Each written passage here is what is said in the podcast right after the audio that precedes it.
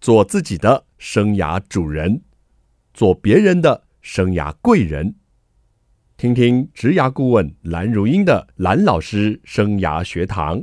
启动你的精彩人生。听众朋友好，欢迎您透过环宇广播电台和 Podcast 收听蓝老师生涯学堂，我是节目主持人蓝如英蓝老师。这个系列呢，我们进行的是空中家长日哦。孩子在就学过程中，家长应该关心什么，能协助什么？自主学习呢，是一零八课纲重要的内涵哦，也是高中阶段课程重要的改变之一哦。每个礼拜呢，两到三个小时的弹性时间呢，学生可以自己。定主题目标，安排自主学习。高中三年呢，一定要完成哦，至少十八节课的自主学习。这十八节课是没有学分，也没有成绩哦，但是是毕业的条件。我们这一集呢，邀请到的是我们新竹中学的校长李明昭李校长。蓝老师，各位听众，大家好。李校长啊，是我们人气来宾哎、 欸。李校长在我们节目谈的这个内容都很精彩，而且听众啊不断的重听啊。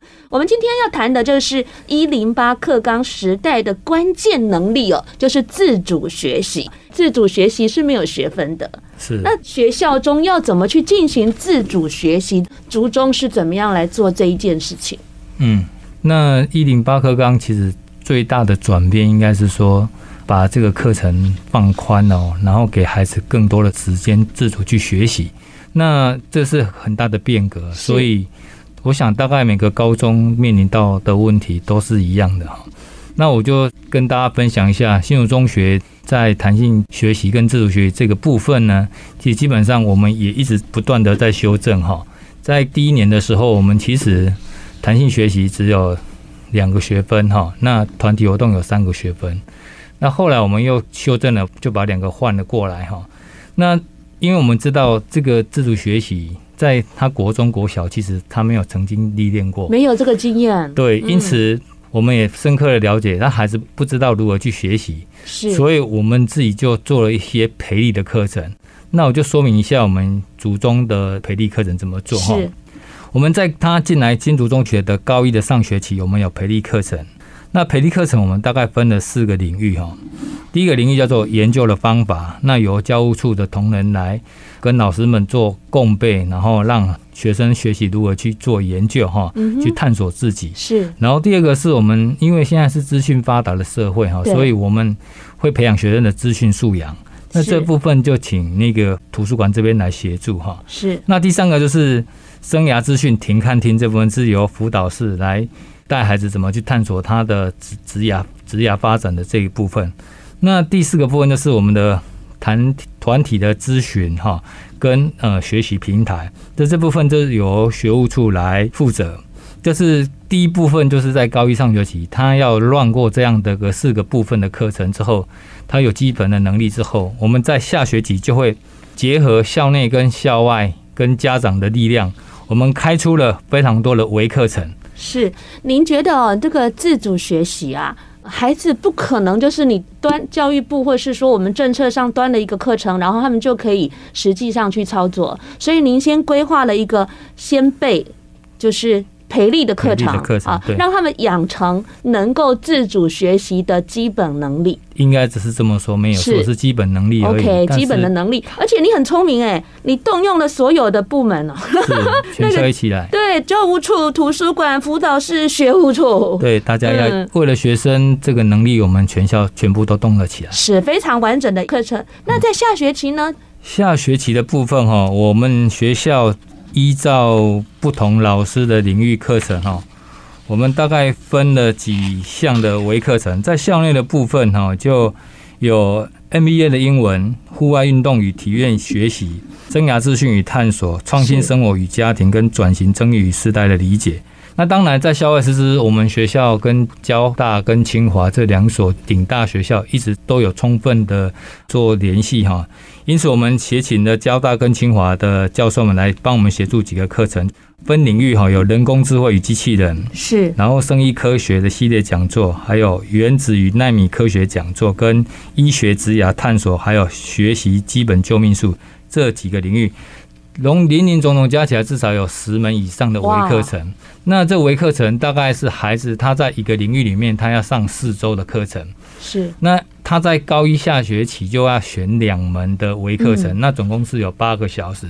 那他上微课程之后，他就要回到课堂上跟他的老师稍微聊一下，他未来可能想做哪方面的自主学习计划。是，那高二的时候，我们上学期就开始来进行微课程的自主学习计划。是那我接下来是讲高二的上学期啊。嗯，那因为部里规定，孩子至少要十八小时以上的对，一十个八自小主学时以习。上，那我们学校规划了上学期十二十二到十三周，下学期也十二到十三周，所以是加起来已经超过教育部规范了十八周。嗯，那这高二的部分自主学习，就是孩子他在高一培力了，然后也探索了，最后他可能在他的领域里面去找一个比较他比较喜欢的，或有兴趣的他比较有兴趣的。那我们学校还不错，我们跟厂商制作了一个叫做学习平台。哦，那他每一周，他把他的学习计划先跟老师了解，是了解完之后，他每一周都要把他学习的，不管是他看影片，不管他去找老师问，不管他去看书，是，那每一周他在那一节的时间，他去读完之后写六百字的心得，嗯然后之后再跟老师讨论。那这样的状况之下，有十三周的时间，是他就可以不断的修正自己的作为。那高二的部分，上学期是什么样子，下学期也是这个样子。那是因为他要不断的去修正，对所以对到高二下学期他就可以独立完成自己他想要做的事情。哇。校长讲的非常完整哦，而且真的是一个典范哦。高一呢，呃，这样听起来哦，是比较是用学校的角度哦，我来教你，我来引导你学会怎么做这件事。高二听起来就是放手让你去啦，是哈，去验收一下你高一哈这样的学习成果。那高二呢，请他哦去利用平台哦，那每一件的事情他都要有反思，要有是心得的记录。那而且跟老师做一些讨论，那这样建构出他整个学习的历程。那现在啊，我们所谓的自主学习啊，就是一零八课纲，已经是 run 到第四学期，也是高二下。对我们现在是开学的期间嘛，哦，对所以待会我们节目回来要请校长来告诉我们，在这样整个 run 了已经超过一年半，就是三学期下来，有没有什么样的发现？那未来在实施上有没有怎样调整，或者是高二下的这个部分哦，侧重的又是会哪一些更精细的部分呢？我们休息一下，回来再来请校长告诉我们这一个有关键的时代能力自主学习该怎么走。好的，谢谢。欢迎听众朋友再回到蓝老师生涯学堂节目现场。一零八课纲哦，不管大家喜不喜欢、赞不赞同，它已经上路了啊！而且在自主学习这个部分呢，每个学校都是第一次运作，那每个学校呢运作的方式哦，可能有一些的不同。我们希望呢，能够介绍几个好的学校的做法，给我们教育界的人参考交流，也给家长能够心安理解，也让学生可以知道别人都怎么样在做这一块的自主学习哦。校长，刚刚呢，您讲到除了高一的这部分哈，上学期有培力课程，是下学期还跟青交大哦合作了很多的微课程。那在高二的时候，我们就要把这个真正的自主学习权要交给孩子去负责喽。高二上，他们就开始要用这个计划去实施。那高二下，当然要持续这个部分，您再帮我们接续下去分享一下。好，OK，高二的部分哦，其实是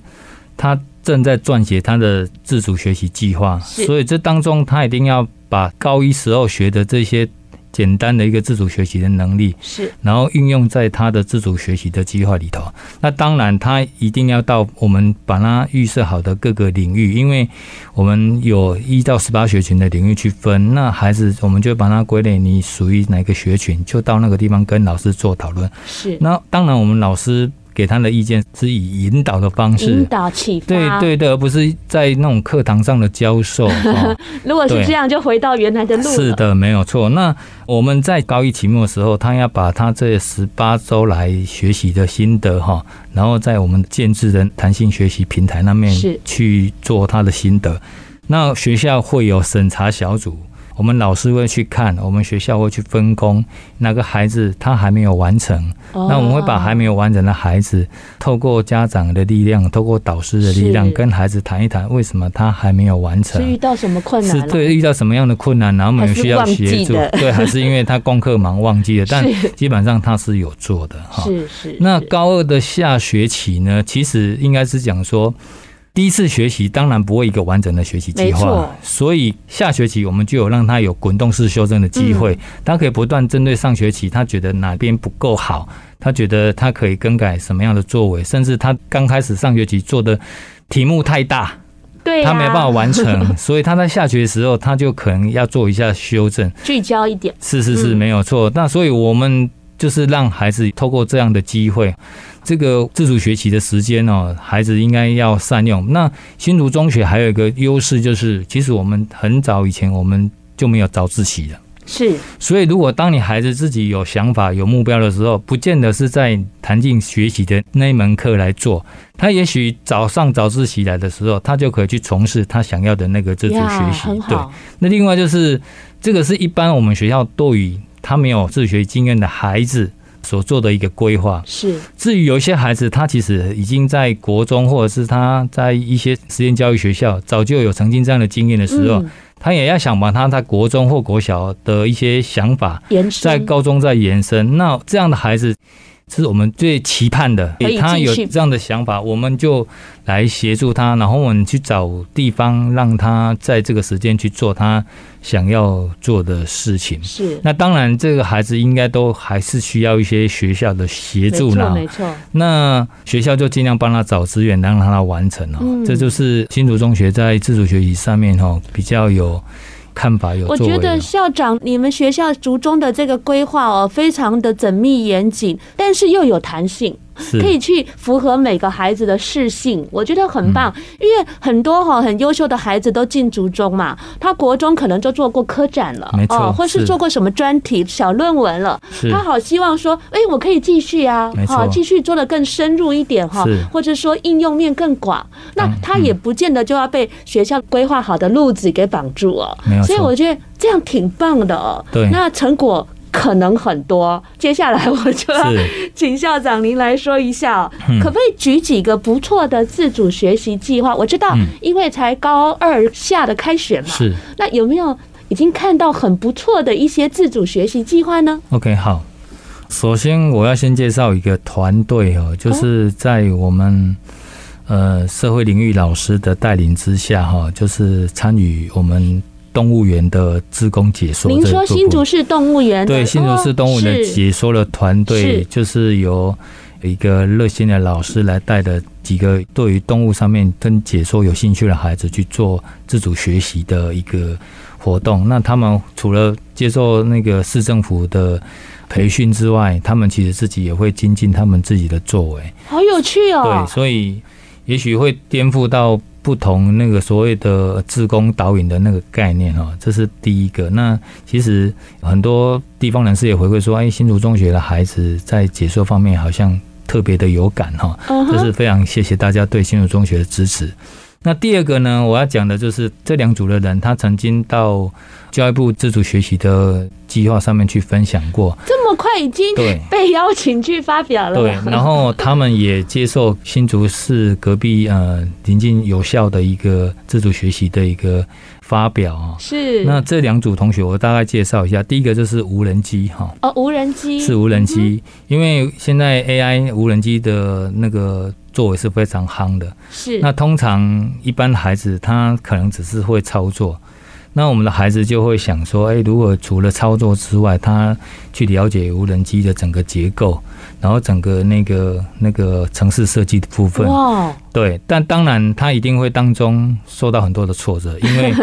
这些课程里面是高中不会有的。是那所以他就从挫折当中，其实他们给我们的回馈，小孩子给我们回馈说，就是因为从来没有体验过，嗯所以他们错误、错误尝试、错误非常多次，可是他们就会在这个错误的当中去找到它能够让这个无人机的性能更好。是我觉得这就是孩子他在这个自主学习当中最大的收获哈。嗯哼那另外一个就是有一组的孩子，他觉得诶游戏机啊，呃，游戏机，因为现在小小孩子从小喜欢玩游戏机 嘛，所以他就自己想要组一台游戏机嘛。哦，那游戏机当然会有机械结构，当然会有资讯、城市设计这这部分。嗯嗯嗯那当然这也是他陌生的地方，所以他就不断不断的去收集这样的资料，然后去组装。当然他也说了，这当中很多错误百出，然后很多为什么它不会动，然后是为什么城市改了它还是一样弄不到它走的定位这样子。是，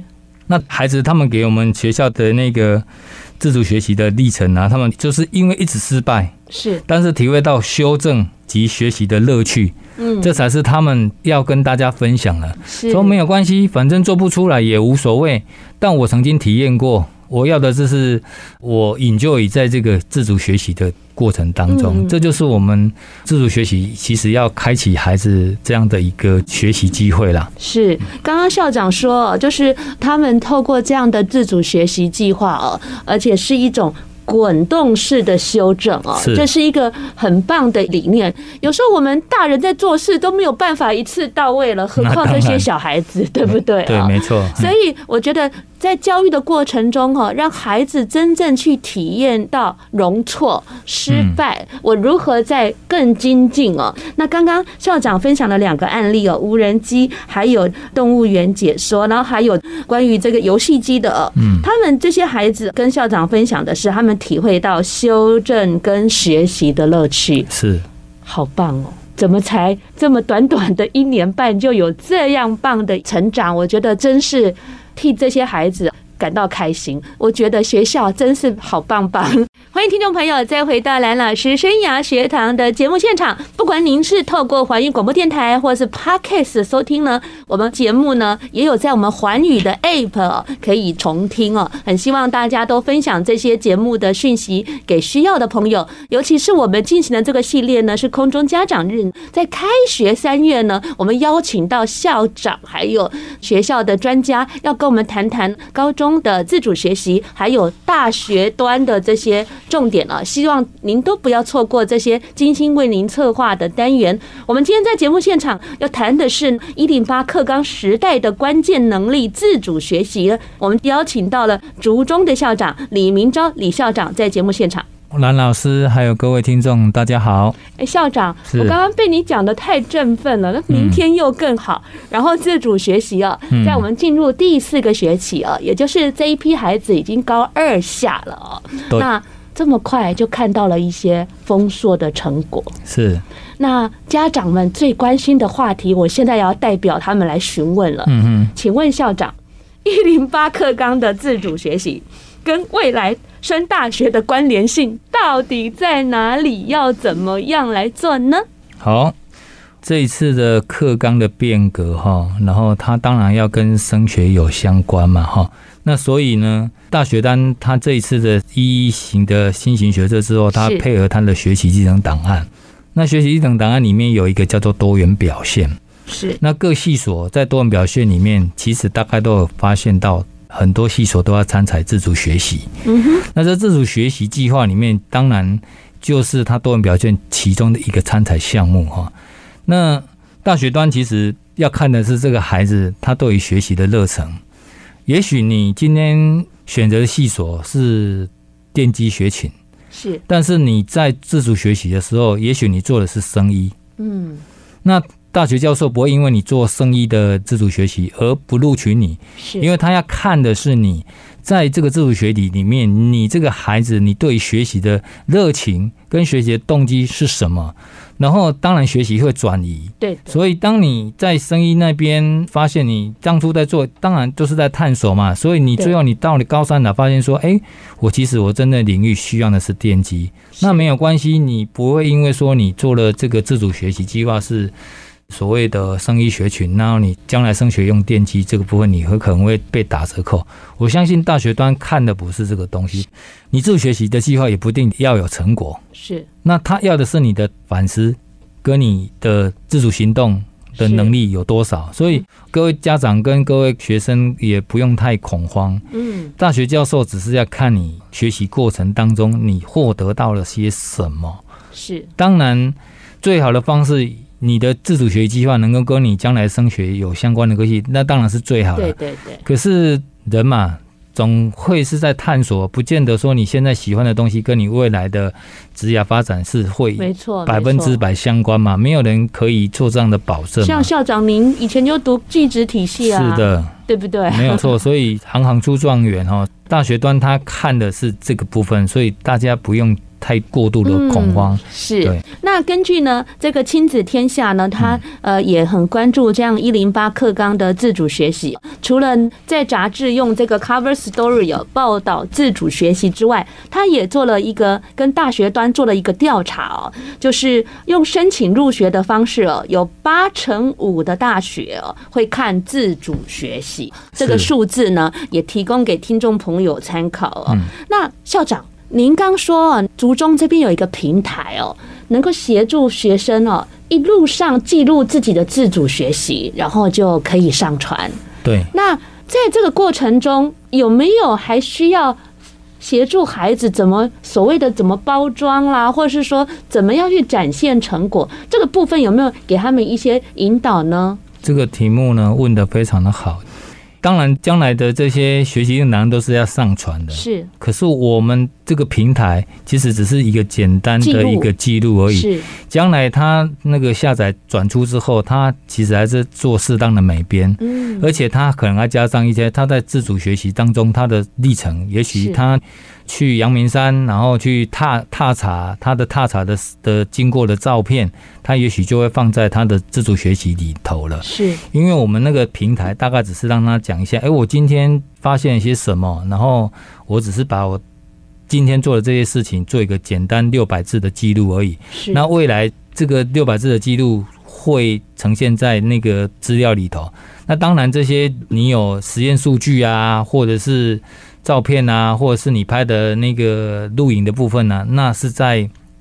那个平台里面是无法去呈现的。嗯嗯，对，嗯所以完成之后还是要在那个后端的部分再做再制的功夫啦。嗯，对，那就是刚刚提到，我们就是高一啊、高二，那自主学习这件事，在高三、竹中会怎么样的继续进行这个？虽然现在还没有遇到嘛，对不对是？那校长，您每次都是走在很前面的、哦，是可以先透露一下，这一群孩子上的高三这个部分是已经结案了，还是他们会做哪一个部分的进行？嗯、好，高三的部分其实基本上就是我们刚才提到了，他把高一跟高二的学习做最后的统整，是最后的统整之后是留存在他将来要做大学申请入学的资料。是，那当然，他如果觉得在高三上学期的时候，他觉得他高一二没有做得很好，他在高三的时候，他想要再精进，那我们也允许这样的一个学生的作为。呃，也是有给这样的时间，对，因哦为那个我们的课程最近会一直在调整，原因是因为是现在目前的高三它还是属于旧课纲嘛，哈。对那一百一十一年之后，这个孩子就三个学年度的孩子，高一、高二、高三都是新课纲的孩没子嘛，错，那学校的作息就会一致了。嗯，所以到了高三部后，我们依然还是会有弹性课程这一部分是。那弹性课程这一部分，我们还是有留时间让孩子针对他高一跟高二他做的不好，或者是他觉得，诶，我当初高一高二的时间不够，是我高三还有时间可以来加强。是，那我们当然乐见孩子这样的规划，所以这三年当中，他如果要依照他个人的自主学习计划来执行的话，应该会有一些成就了。嗯哼但成当果然失败没关系嘛，因为我们刚才就已经讲到啊，大学教授只是要你在解决问题的能力跟对你如何去自主学习嘛。是那当然啦、每个人都会有错嘛，都会对不断的在摸索嘛。那高三他如果想要再继续往这方面去。那 OK 啊，啊，我是或者他已经觉得，哎、我这样做已经大概一个简单的、完整的，我是就可以先放下他。那是当然是尊重孩子的选择那啦。校长，我听到有一些的私校，嗯他们在自主学习这部分的设计呢，嗯都是安排在高一。嗯，他们可能会是不是想说，反正十八小时够了，反正也没有学分，嗯那是不是就是这样就达到了政策上，或是入学上，或是毕业上的门槛了？那高一、高二、高三，嗯都有这样的自主学习安排是。您是一个明星学校、哎，升学学校、哎，是难道家长不会担心这样的做法会影响到其他的升学或者是成绩的部分吗？嗯、呃，这题会不会太敏感了？我我想哈，我一直强调一件事情，上一集来的时候，我也跟孩子们分享，时间管理非常的重要。如果你时间管理做得好的话，其实这自主学习就是涵盖在你所有升学或者你人生上面的学习。那我不乐见私校的作为啦，因为你在指导孩子如何自主学习，那并不是这个原意啦。希望的就是孩子他如何自己去自主学习。当然，他是符合部里的规范，因为他有十八节就好了嘛对。对但我们不是这样子，因为我们发现孩子他高一进来，他不知道如何自主学习，所以培力课程是非常重要。是我们高一不会让他直接自主学习。当然，如果孩子我刚才有提到，是孩子他本身自主学习能力就很强的，这种我们允许他。可是依照我们的经验，大概有百分之九十以上的孩子是没有办法在高一的时候就完成自主学习了啊的。解是是，谢谢校长来跟我们说一下这个澄清一下这个做法，还有就是家长的一些担忧啊。但是我想哦，学习是一种普遍的能力哦，而且一旦学习的动机跟能力给提升出来哦，我想是全面性的，嗯不会孩子哦只会针对某一个部分学，某一个部分就完全去排斥掉、哦。对我们休息一下，待会回来还要请校长跟我们谈谈这样的自主学习哦，还有哪些家长跟学生要配合跟协助的部分？休息一下，马上回来。欢迎听众朋友再回到蓝老师生涯学堂的节目当中。我们今天讨论的是一零八课纲时代的关键能力哦，自主学习。很多教育界的人都这么说哦，只要自主学习成功了，一零八课纲就成功了。但是我今天访问这个竹中的李校长哦，一路听下来，我觉得还挺成功的哎，校长。嗯。在实施的过程中，你有没有发现哪些的问题点？不管是您所看到的整个普遍性的，还是我我们族中里面的一些状况，就是可以再调整改善。我这边哈、大概了解了一下哦，就是我们也曾经跟大学教授谈论过哈、是自主学习的一个目标哈、那其实很多大学教授也也都了解哈、就是这个自主学习是在高中阶段一个很大的一个挑战哈、嗯，因为孩子在国中阶段是受到很高压、高度控制跟学习动机被摧毁的一个国中摧生， 毁对哎对对，因为他几乎都是被安排好所有的学习是的。但是高中的时候呢，呃，你如突果然没有要叫他自主了。对，你要培养他自主学习，因为在大学端是非常自主的自主学习，没错，没错，所以在大学端，他可能发觉说，高中生大学上来之后，呃，自主学习能力变差了，所以才希望说，在新的那个下一个教育阶段，能够是让孩子有更多的自主学习啊。那我想，自主学习这个实施哈、各校发生的问题其实大概都一样啦。可能孩子会认为说，哦，我的目标都还不明确，我哪有办法去做自主学嗯习？是那我也跟大家讲说，孩子们或者是家长们也不用太担心啦，因为他就是缺乏这样的经验嘛，所以没有目标那是当然的啊。是如果他有目标，那你就不用协助他去做自主学习，他本身就会告诉你：爸，我今天想要做什么事情，妈，我今明天想要做什么事情，他就会自己去规划了。是所以我相信。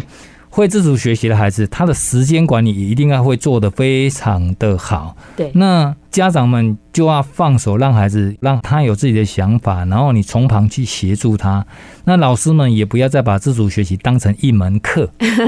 它不是一门课来上，它是一门叫做引导是或者是陪伴的概对念对。然后你让他有更多自己的想法。嗯，那到了大学之后呢？到了社会之后，他才会有自我反思、解自决问主题嗯解决问题的能力哈。是那每一次的学习哈，都是一种进步了哈。嗯所以，当一个孩子他失败的时候，他会记起教训才是重要的。我记得我自己两个孩子在小的时候，我就给他们的一个任务。男孩子嘛，喜欢运动，所以我就曾经跟他们几个好朋友说：“来，我们大家一起，你们这群小朋友，你们写个我们环岛计划。哦，对，那我们大人都只出钱，然后陪伴。那你们点自己定，那嗯哼，房间自己定，是定金爸爸妈妈给你钱，你自己去付。是然后这当中，他在协调当中就会发现非常多的问题，而不是只有说，哎，我房间今天要订哪一家就一定有哪一家。对对，啊所以，当他预计的点定不到的时候，他可能就要改变他今天骑脚踏车的一个公里数或对嗯路对程，对他就要做这样的适当的调整，